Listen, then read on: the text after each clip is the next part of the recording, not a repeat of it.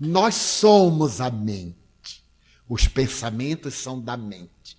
O cérebro é um decodificador. Enriqueçamos a fonte dos pensamentos. Quem não pode ler uma página de dois minutos diariamente? Muita gente não lê, mas lê tudo do crime. Pega o jornal Dia, Notícias Populares. Não estou criticando, estou referindo-me. E já vai para o trabalho deliciando-se com essas maravilhas do crime. Ou liga aquele programa Cidade não sei o que e tal, e aí ouvem todas as tragédias. O mundo nunca esteve tão bom. Nós vemos numa aldeia global, dizem. As notícias chegam maiores do que a nossa capacidade de gerir. Antes, para sairmos de São Paulo e chegarmos a Salvador, tínhamos que ir ao Porto de Santos, pegar um navio, quando tinha, para chegar a Salvador. E se fôssemos pelas rodovias, demorávamos duas semanas. O primeiro voo que eu fiz em 1950, eu tive que pernoitar no Rio. Salvador saí às seis da manhã, cheguei ao Rio às sete da noite, pernoitei, peguei o avião no dia seguinte para chegar a São Paulo. Agora nós chegamos em duas horas e dez minutos. Claro que as notícias chegam mais rápido, e como nós valorizamos as notícias más, nós recebemos uma massa fragmentada de informação que não podemos digerir e as boas notícias não encontram espaço. Nunca houve tanto amor. Há muita violência, dizem. São Paulo e a sua periferia, o grande São Paulo, tem 13 milhões de pessoas. Se houver 1.300 crimes por dia, são uma fração mínima. Ideal será quando não haja nenhum. Mas é uma fração mínima, meus amigos. 1.300 para 13 milhões. É um crime para 10 mil cidadãos. Se houver 130, é um crime para 100 mil pessoas, uma cidade de 100 mil pessoas, que houve um crime. Então é nada. Agora, se nós pegamos os 130 crimes e falamos de uma vez, ninguém respira. É uma coisa horrível.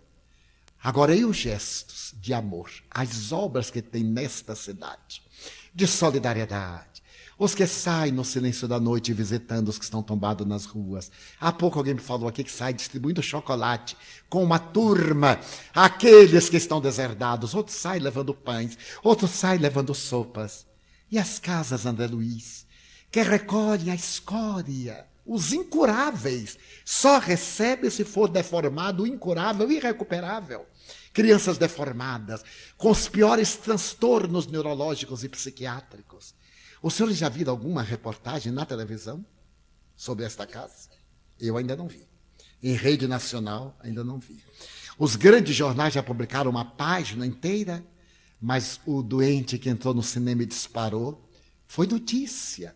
O doente do parque foi notícia, foi substituído por um outro doente.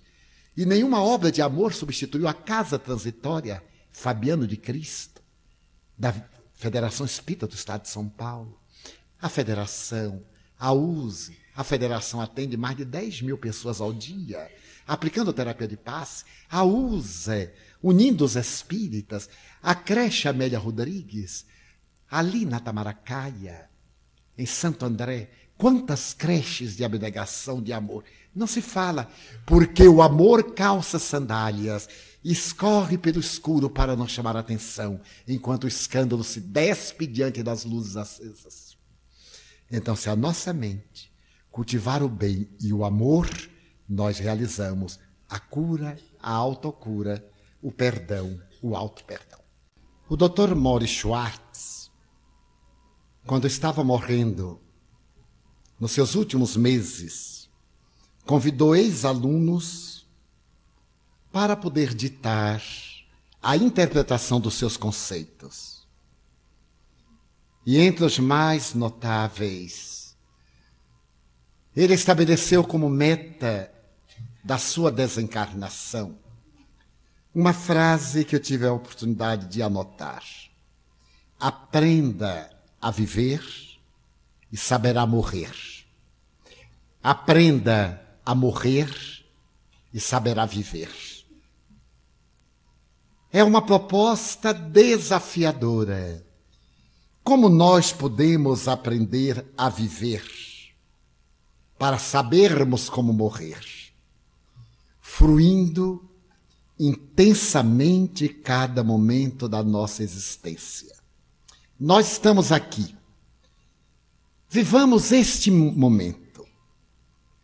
Fruamos este encontro. Não nos atormentemos com o que vai acontecer à noite, amanhã, ou a nossa volta para casa.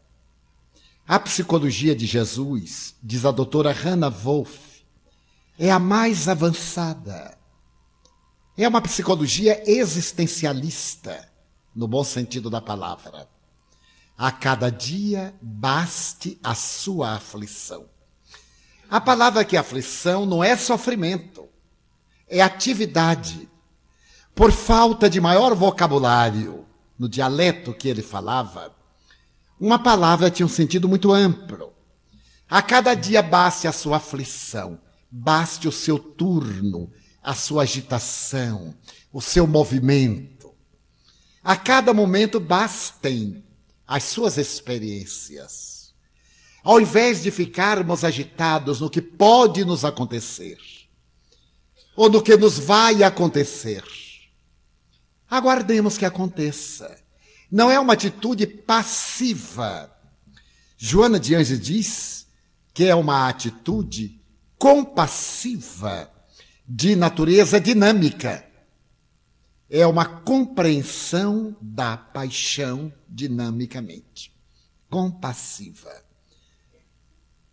Eu não poderei impedir o carro da vida, não poderei impedir o ciclo da morte.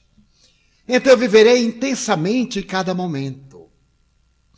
Talvez alguns de nós aqui estejamos preocupados com a família, com o problema que ficou em casa para resolver não iremos solucioná-lo daqui. Vamos adquirir aqui as energias para solucionarmos lá quando ocorrer o momento. Não precipitemos acontecimentos. O bom vigilante, o bom guardador do quartel, é aquele que fica na guarita. Ele vê a luta lá, ele não sai para defender o quartel. A luta não interessa até que ela ameace ao quartel chegando nele. Ele tem que esperar que aconteça. E isto é equilíbrio. Quantas vezes nos desequilibramos por ansiedade, por uma coisa que achamos que vai acontecer e jamais acontece conforme nós achamos. Sempre as coisas acontecem de uma maneira especial, conforme nós não programamos. É natural, é inevitável. Procuremos deste modo viver intensamente cada momento da nossa vida.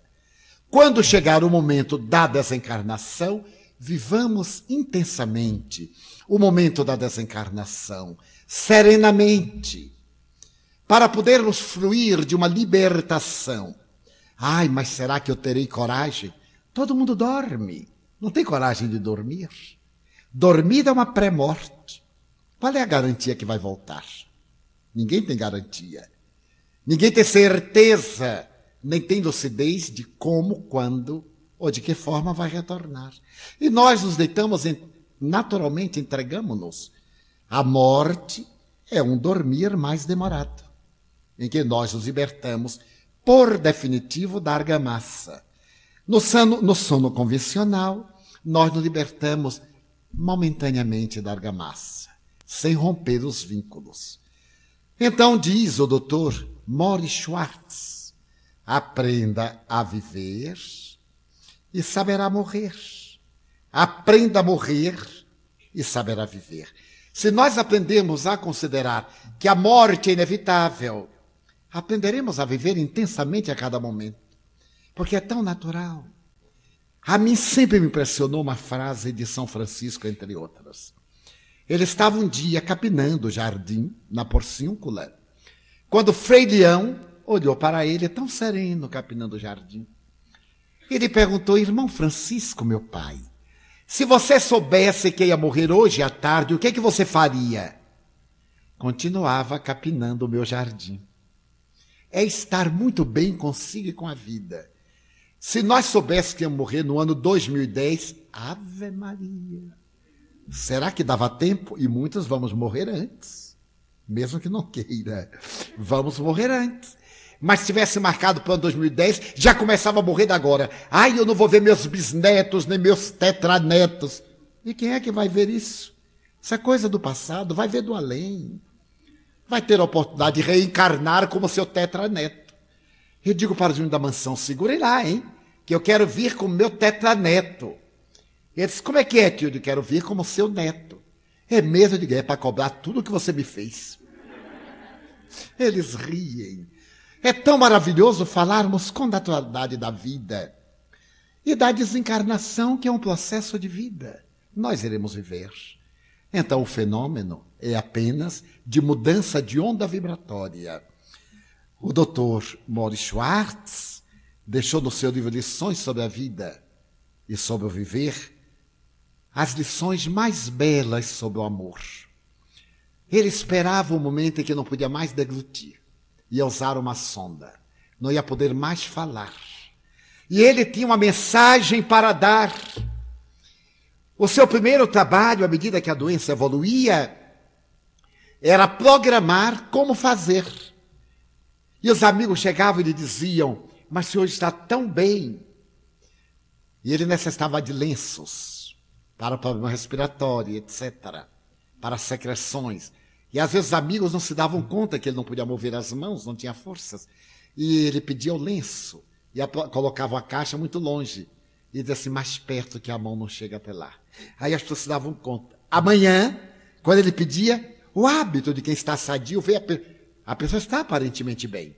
Não tem força muscular. Não tem resistência. E novamente colocava o lenço longe. Outro doente ficaria irritado, eu já não lhe disse que eu não tenho força. Ele diz assim, não tem força no braço, mas na língua tem. Ele diz assim, por favor, aproxime mais. Porque o outro mede o doente pelas suas resistências e não pelas resistências do doente. Então ele começou a planejar como é que ele ia continuar filosofando.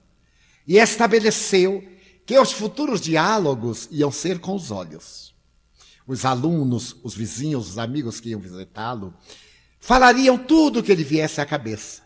E ele, com sinais de abrir e fechar os olhos, diria sim ou não. Imagine que forma de morrer. E alegre. Mas ele conta um detalhe muito peculiar. Ele foi à televisão, em um programa Costa a Costa, para 50 milhões de telespectadores. E comoveu a América. Recebeu mais de 100 mil cartas em uma semana. Pessoas que tinham a mesma doença e se negavam, não aceitavam nem falavam sobre ela. Fingiam que não estavam doentes. Famílias que tinham pacientes com a esclerose não diziam nada. Um outro rapaz, cujo pai morreu de esclerose, ele nunca entendeu porque o pai nunca contou. Agora amou muito mais ao pai. Depois conheceu a história do Dr. Schwartz. Pôde imaginar quanto o pai sofreu e perdoou o mau humor do pai. As pessoa mal-humorada porque tem um drama. E como a gente não conhece o drama, não desculpa. Na hora que descobre o drama é tarde demais. Daí perdoe sempre. Então Schwartz falava: vocês vêm, conversam comigo. E eu procurarei sorrir ou mover os olhos. E quando os olhos não puderem mais mover-se, é porque eu já parti. E certo dia ele estava conversando com um aluno e fechou os olhos. O aluno pensou que ele estava dizendo sim. Não abriu mais. Havia desencarnado. É de uma beleza comovedora. Já imaginaram que bela maneira de deixar a carcaça? Eu me recordo de minha mãe. Eu lhe falava muito sobre São Francisco.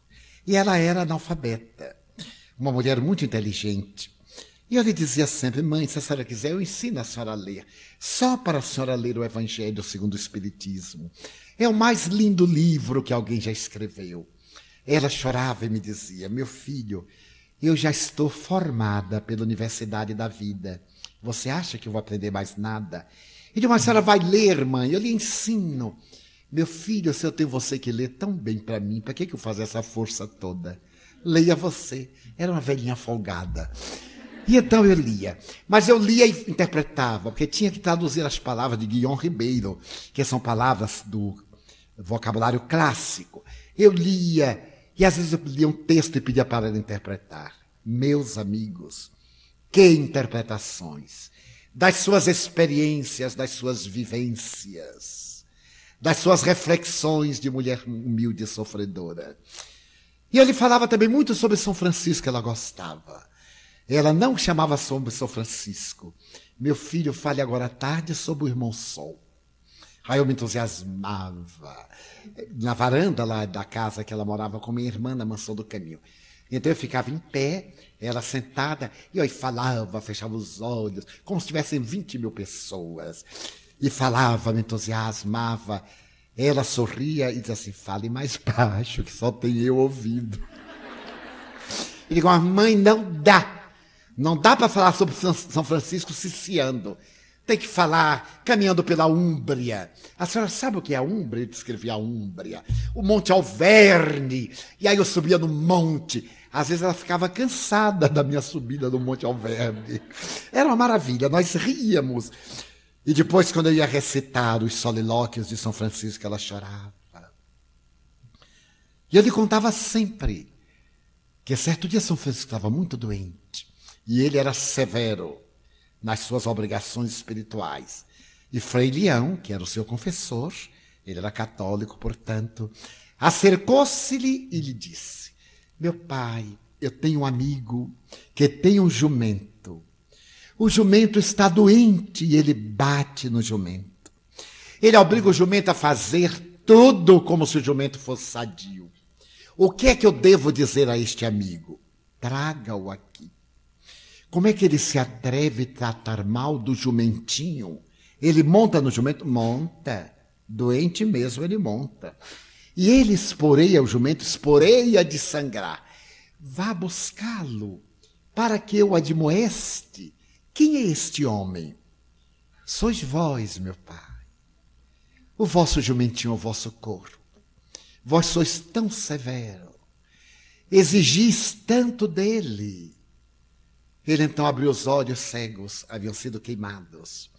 Abriu muito e disse: Meu jumentinho, perdoe. Não era por intenção negativa que eu fazia isto. Perdoe-me, meu suave jumentinho. E minha mãe gostava, se comovia. Quando ela desencarnou, estávamos Nilson, eu, minha irmã. Aí ela abriu os olhos e me disse: Eu vou voltar e partiu. E eu a vi sair do corpo. O espírito Joana de Ângeles e meu pai receberam-na e ela saiu lúcida. Como eu estou aqui. Largo a veste, 86 anos. E então Joana disse: Ana, que bom que você veio. Ela disse: Então, é a senhora que é Dona Joana? Ela disse: Eu sou só Joana, sua irmã. Ah, minha irmã, a senhora parece com Nossa Senhora. Porque todo rosto bonito a gente concebe Nossa Senhora, inevitável. Ela diz, mas eu não sou. Sou sua irmã. Aqui está o nosso Francisco, que era meu pai.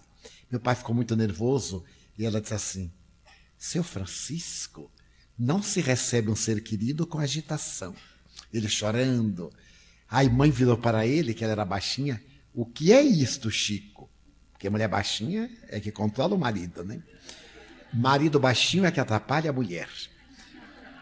Mas então ele se controlou e o corpinho parado. Eu saí do quarto, minha irmã vestiu-a. Voltei. E aí eu vi Joana de Ângeles ia levá-la. Joana disse: Ana, aí está o jumentinho. Ela havia sofrido uma série de doenças, acromegalia, osteoporose. Naquele tempo, tudo isso era reumatismo. Tudo que não tinha diagnóstico de osso era reumatismo. E ela sofreu muito de reumatismo. Então, Joana disse: Aí está o jumentinho. Uma pessoa humilde culturalmente, ela se ajoelhou, que era uma atitude de humildade. Ajoelhou-se e disse assim para o corpo: Muito obrigado, meu jumentinho. Será que alguma vez eu maltratei você? Eu aí olhei para ela e me comovi. E ela me perguntou: Di, eu maltratei ele? Eu disse: Não, senhora. Mesmo assim, me perdoe, viu, meu jumentinho? Me perdoe. Me perdoe, meu filho, por ter sido tão ignorante. Não poder dar a você.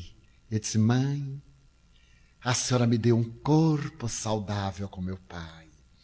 A senhora me deu a luz do exemplo e me deu o maior tesouro que a humanidade pode receber: confiança irrestrita em Deus.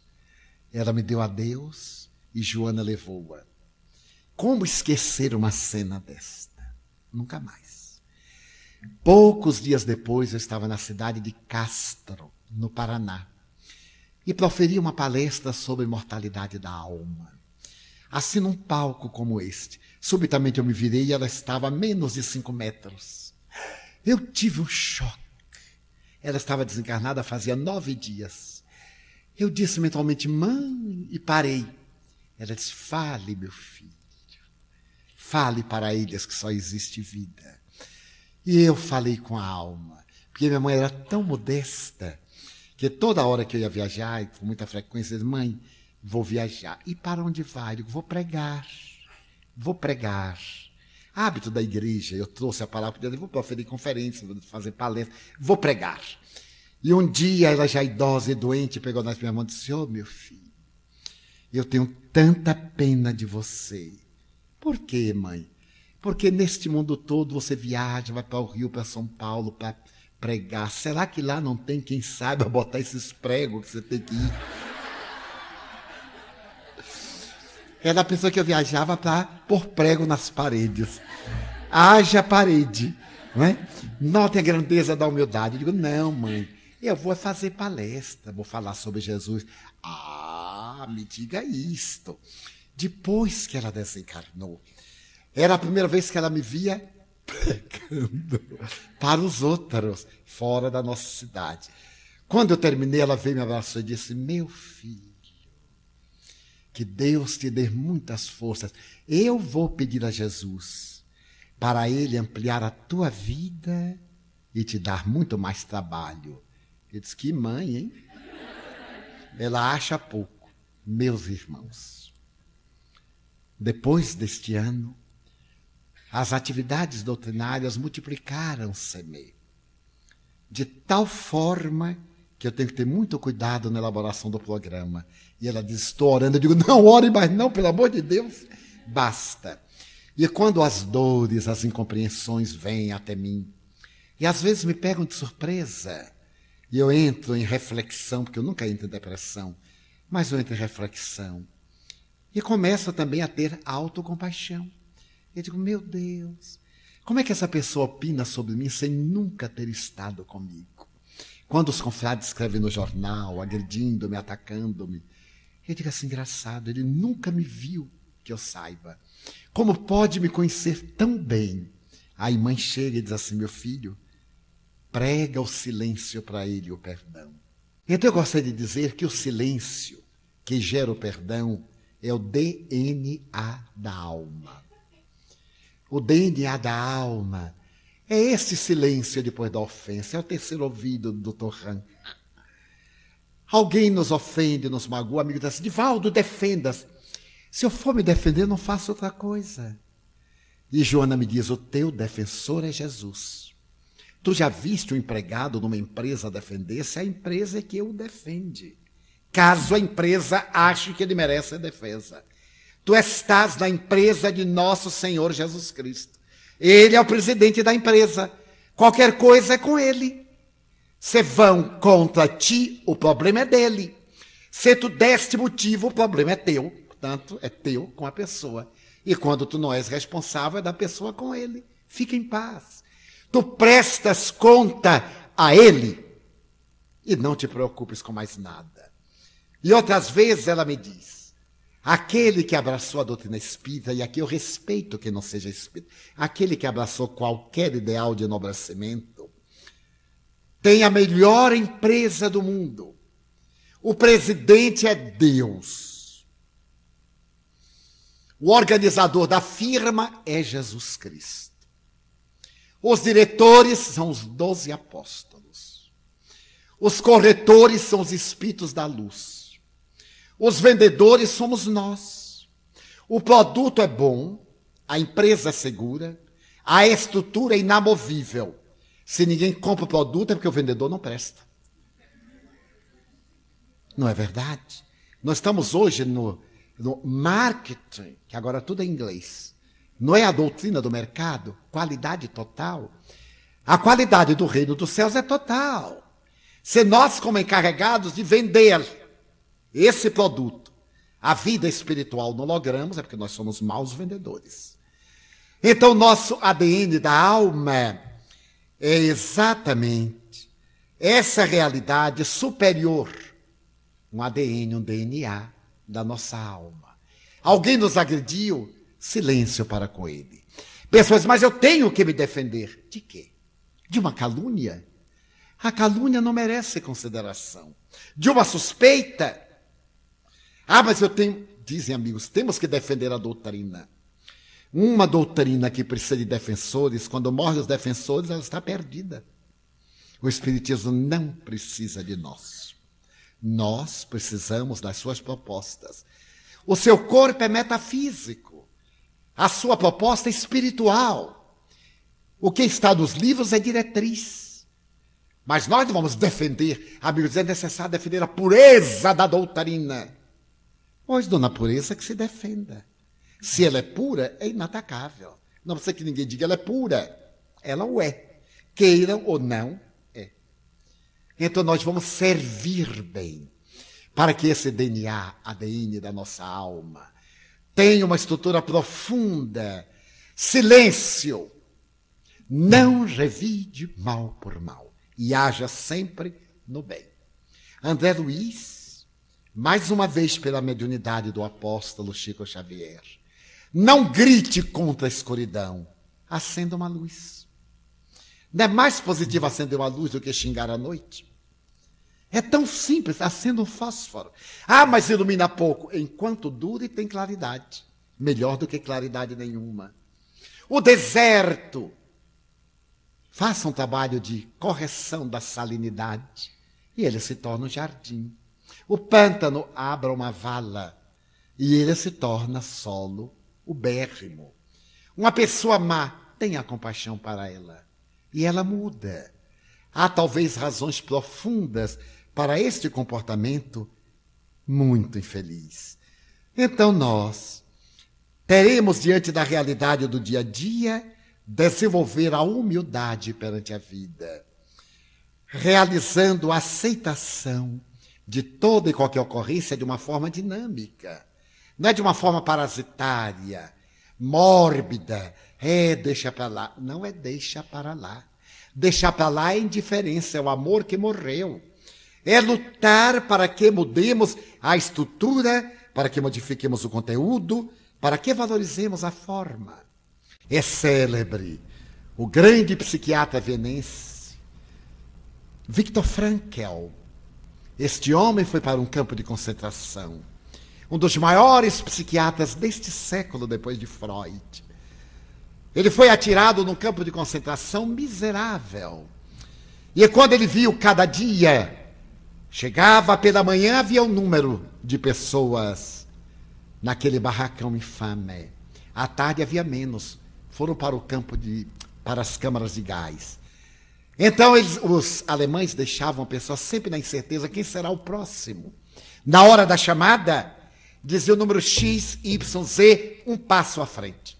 Os outros vão para o trabalho. Esses iam para a Câmara de Gás. E todos aceitavam passivamente. Duas coisas influenciaram o psiquiatra. Por que, que ninguém pensava em suicídio ali dentro? Era uma exceção ou uma crise de loucura. Todos queriam viver. Por que, que na sociedade a pessoa pensa em suicídio com a maior facilidade? Foi um dos grandes desafios de Frankel. Quando ele voltou a Viena, a sua querida Viena, sem esposa, sem família, sem ninguém, e ele viu o número dos transtornados psicóticos, maníacos depressivos que queriam matar-se, para ele foi um choque no campo de concentração, em situação inumana. Ninguém queria morrer.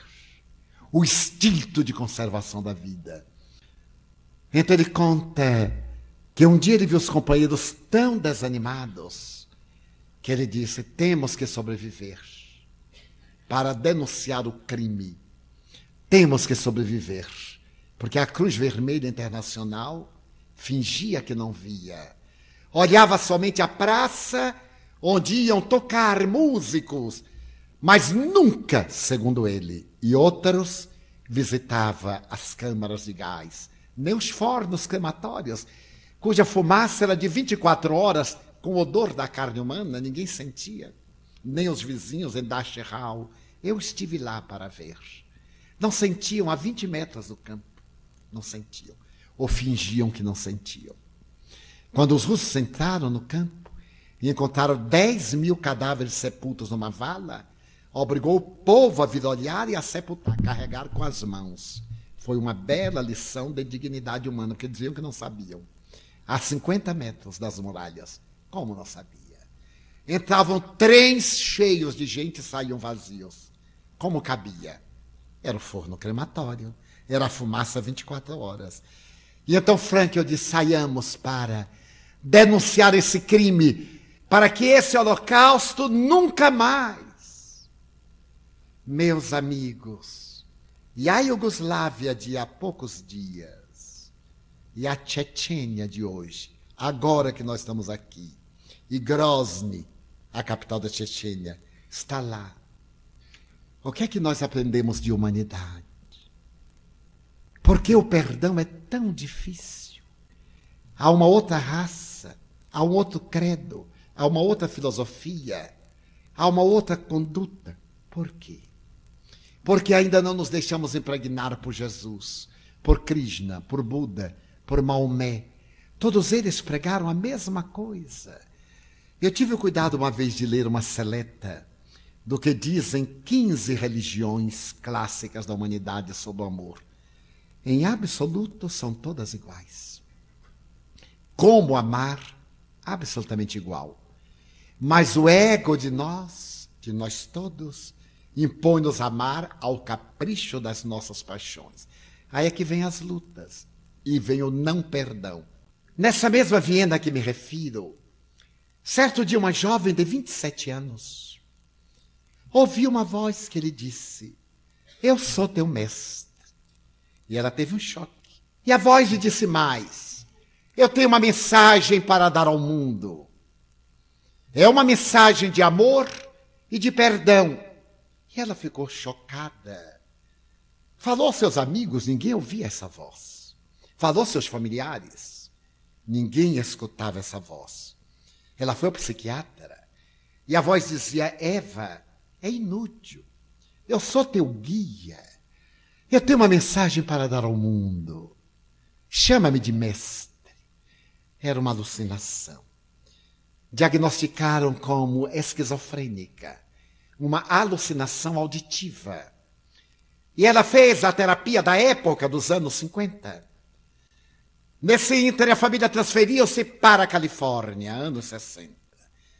O período de uma nova era, uma visão diferente das coisas principalmente a cidade de Big Sur, aonde estava havendo uma revolução psicológica, uma nova proposta de ciência médica, de ciência cultural.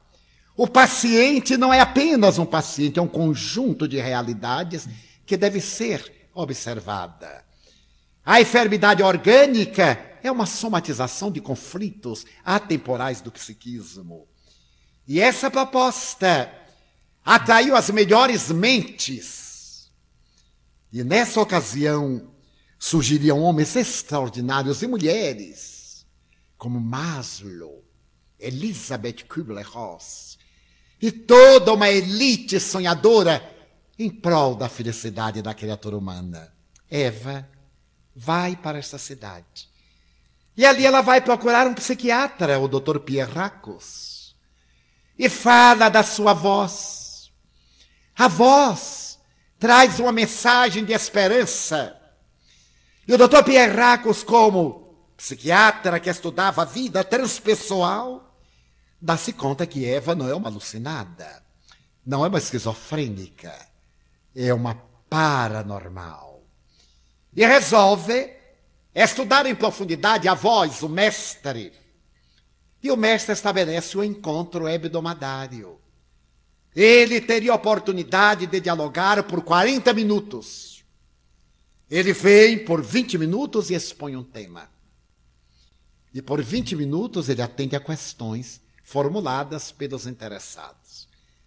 Nasce então uma nova mentalidade, uma era nova. E o doutor Pierracos, claro, casou com Eva. E Eva Pierracos, durante 20 anos, até 1977, é instrumento dessa voz cerca de 274 vezes. E se cria um movimento cultural para estudar a profundidade desta voz. No outro lado da América, na zona leste, uma jovem estava escrevendo uma carta quando subitamente ela escreve algo estranho e lê Nada tinha a ver com a carta. Ela achou aquilo curioso. No dia seguinte, ela sentiu um impulso para escrever. E a partir deste momento, ela escreve páginas de incomparável milagres, no sentido da literatura, da poesia, da revelação espiritual. E o seu livro, hoje, apresentado em dois volumes, é quase tão lido na América como a Bíblia. A sua teoria dos milagres foi lida, estudada por todos os psicólogos transpessoais e psicoterapeutas da quarta força dos últimos 20 anos nos Estados Unidos. O mundo espiritual começa a cair sobre a América. E cada qual se sente um canal sente canalizar a ideia que flui do alto. E os fenômenos acontecem. A imortalidade da alma vai para os laboratórios. Surge a psicologia com alma, a psiquiatria com alma, a psicanálise com alma. E essa grande revolução convida os indivíduos a uma meditação profunda. É a proposta espírita através da idiosincrasia americana. E eu me lembrei que um dia, em quase êxtase, eu meditava sobre a excelência do Consolador prometido por Jesus. E quando estava naquele momento, os Espíritos me disseram: dá-te conta que nós tivemos Jesus e o corrompemos. Isto é, defraudamos a sua confiança, corrompendo-lhe a mensagem. E a dor foi terrível. E ele perdoou a nossa ignorância e a nossa ingratidão e voltou em mil vozes. O Espiritismo é o perdão de Cristo à ingratidão para com ele. É a nova chance então essa chuva de bênçãos cai sobre nós em toda parte. Nos lugares mais especiais, desde os xamanistas até os transcomunicadores instrumentais, convergindo para o mesmo fulcro, o homem, realidade espiritual. O homem, amor. O corpo não é você total você total é algo muito mais profundo. O corpo é você consequência. Como consequência, vai deixar. Você real é o espírito. Valorize o seu corpo enquanto ele valoriza a oportunidade da vida que você tem. E utilize-o com a mais grandiosa elevação que ele esteja ao alcance para que você possa encontrar a sua plenitude. Pague então o preço de estar no corpo. Tenha o prazer de dar uma contribuição pelo seu crescimento espiritual. A dor é uma ensancha de você evoluir. A alegria é uma benção porque você está evoluindo. A saúde é uma conquista. Pague o preço, sorria. Pague o preço na dor, chore. E agradeça a Deus essa oportunidade. Alguém chegou a dizer: perdoe Deus. Não parece paradoxal? Perdoe Deus, que nos dá essa chance pelo caminho que a Ele parece melhor. Quantos me perguntam, por que Deus não nos fez perfeitos e totais? Digo porque já começávamos acabados. Éramos perfeitos e totais, monótono. Imaginem todos nós perfeitos, um olhando para a cara do outro, ouvindo harpas paraguaias.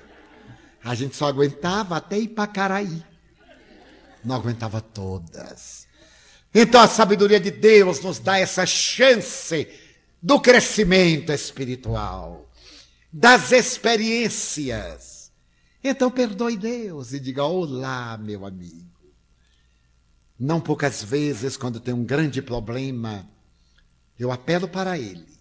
Os pequenos problemas eu deixo com Jesus. Mas problemas que eu julgo capitais, eu digo, ah, meu Pai, agora é o Senhor. Quando é com Jesus, eu digo, sente aqui. Faça o favor. Feche os olhos e visualiza o que ele está sentado. Então eu digo, o senhor acha justo? Ele diz, não, de volta. Então, você que tem esclarecimento, desculpe. E quando acaba o diálogo, eu estou acabado, porque ele nunca me dá razão, porque ele é a razão. Ele deu o exemplo. E quando a coisa é muito grave, eu chamo por Deus e digo: Meu Pai, só o Senhor. E então vem um dos seus emissários, a dor, um amigo, um insucesso, um convite à reflexão, e eu digo: é a resposta de Deus. Deus está respondendo-me. Tenho que adquirir entendimento para perceber. Exatamente isso disse o guia, o guia de Eva. Ora, ele diz: Eu sou o mestre. Ora, eu sou o guia. E o seu nome? Quem importa? Eu sou o guia. O guia é aquele que conduz. Que importa saber como se chama? Se ele diz que é Antônio Pedro Zacarias, em que altera? Importa que ele sim realmente existe. Em nossa terapia, na busca do perdão, do alto perdão, vamos recordar de Victor Frankl. Vamos superar a dificuldade, pelo menos para denunciar o mal que existe em nós e nos enriquecermos do bem que vem de Deus, para que sejamos tão plenos como de beleza é plena a vida. E o Evangelho nos diz: mais se pedirá a quem mais recebeu. Perdoar não sete vezes, mas setenta vezes sete vezes. Para concluir, uma senhora foi a Chico Xavier, já contei algures, e disse: Chico, vou separar-me de meu marido.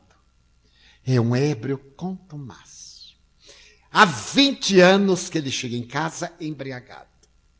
Não posso dizer que diariamente, mas pelo menos dia sim, dia não. E eu não aguento mais. O Evangelho diz que devemos perdoar não sete vezes, mas setenta vezes sete vezes. São 490.